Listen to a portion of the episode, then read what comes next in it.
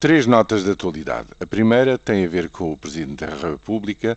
Hoje é o dia para decidir se envia ou não para o Tribunal Constitucional o, Orçamento de Estado para 2013. Sendo certo que julgo ser incontornável que haja iniciativas políticas no Parlamento para o fazer, na medida em que, mesmo que o orçamento seja promulgado com uma consulta ao Tribunal Constitucional sobre temas muito específicos, e fala-se muito do tema dos impostos sobre os reformados, há outros assuntos controversos que esta consulta não recobre e, portanto, suponho que é inevitável que um conjunto de deputados da oposição à esquerda venham tomar essa iniciativa, o que quer dizer que nos próximos tempos teremos um orçamento de Estado que continua no centro da polémica política e veremos se não mesmo na polémica constitucional.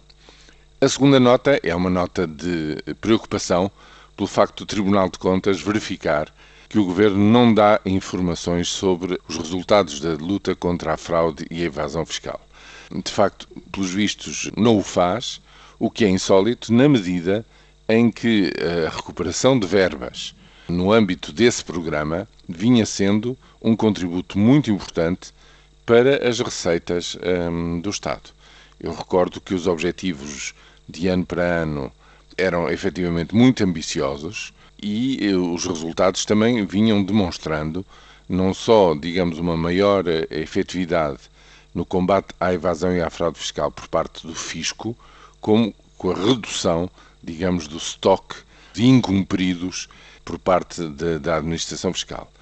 Veremos o que é que isto significa, mas também aqui eu julgo que o Parlamento vai querer obter eh, informações adicionais sobre esta matéria. Finalmente, uma nota, digamos assim, positiva ou de esperança. A Standard Poor's, pela primeira vez, desde que rebentou a crise das dívidas soberanas, sobe a notação financeira da Grécia em seis níveis.